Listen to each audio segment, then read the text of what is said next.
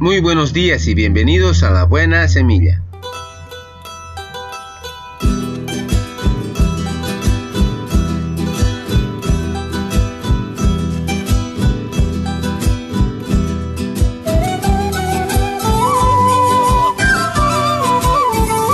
Hola, hola, ¿qué tal? ¿Cómo están? Les saludo con la paz de nuestro amado Señor Jesucristo.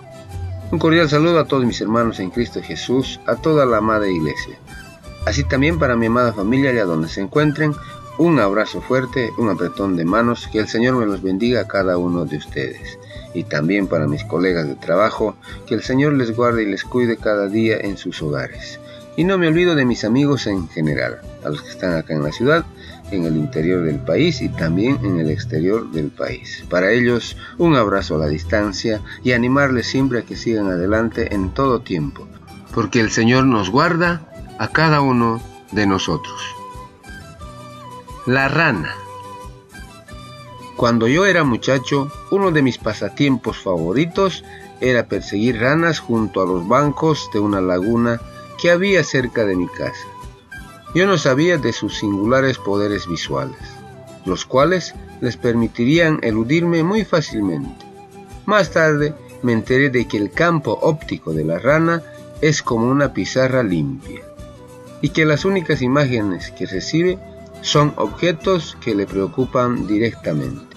Estos pequeños anfibios nunca se distraen con cosas que no son importantes, sino que son conscientes solo de las cosas esenciales y de lo que pueda ser peligroso para ellos. En la vida cristiana, a menudo nos inquietamos con cosas vanas del mundo dejamos que nuestra vida se llene tanto de preocupaciones materialistas e insignificantes que perdemos la perspectiva de las cosas que duran. La palabra del Señor no deben apartarse de nuestros ojos, sino que deben mantenerse siempre en nuestro corazón. Entonces, nuestro campo de visión quedará limpio de cosas innecesarias y veremos claramente lo que Dios quiere que hagamos. Aprendamos de la pizarra de la rana y centrémonos la mirada en Cristo y en su voluntad para nuestras vidas de cada uno de nosotros. Hijo mío, está atento a mis palabras. Inclina tu oído a mis razones. No se aparten de tus ojos. Guárdalas en medio de tu corazón. Palabra de Dios. Amén. Muy bien, comenzamos con nuestra buena semilla. Hoy es día jueves 17 de diciembre del 2020. La porción de la palabra se encuentra en el libro de los Hechos capítulo 7 versículos 59 y 60.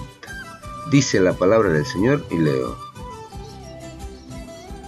Apedreaban a Esteban mientras él invocaba y decía, Señor Jesús, recibe mi espíritu. Y puesto de rodillas, clamó en gran voz, Señor, no les tomes en cuenta este pecado. Y habiendo dicho esto, durmió. Hechos 7, 59 y 60. Título de nuestra reflexión, La muerte de los creyentes. El primer mártir cristiano se llamaba Esteban. Tuvo que enfrentarse a la oposición violenta de sus compatriotas, quienes acabaron lapidándolo, es decir, matándolo a tiro de piedras.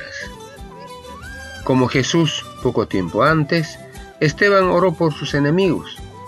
El relato termina con esta declaración. Habiendo dicho esto, durmió. Qué expresión sorprendente respecto a alguien a quien mataron apedreándole. ¿Pudo realmente dormirse? Sin embargo, Esteban durmió, nos dice el relato inspirado de Dios.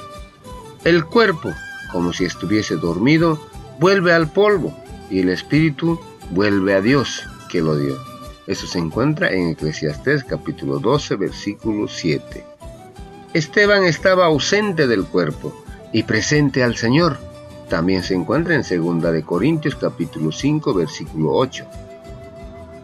El cristiano que deja esta tierra se duerme, sea cual fuere la manera en que le llega la muerte Puede ser serena en su cama, pero también puede ser violenta.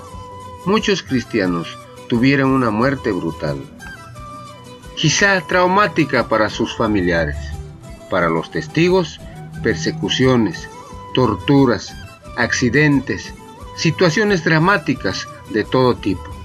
Si el Señor permite que perdamos a uno de nuestros seres queridos, creamos firmemente que éste, porque creyó, durmió en Jesús y va a despertar. Recordemos que los creyentes, cuyos cuerpos solo duermen, ya están con Cristo, en espíritu, y que para ellos es muchísimo mejor. Se encuentra todo eso en Filipenses 1.23. Si creemos que Jesús murió y resucitó, así también traerá Dios con Jesús a los que durmieron en él.